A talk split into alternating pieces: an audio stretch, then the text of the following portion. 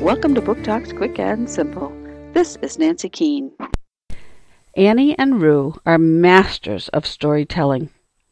Some may even call it lying, but Annie knows what she needs to do to stay safe.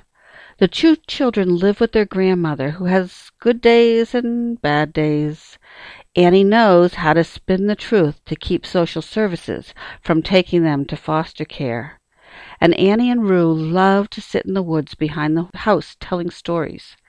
When an escaped convict breaks into the house, Annie will have to do a lot of talking to keep them safe. And when she finds out who the intruder is, her world is turned upside down. Zebra Forest by Adina Gewirtz, Candlewick Press, 2013.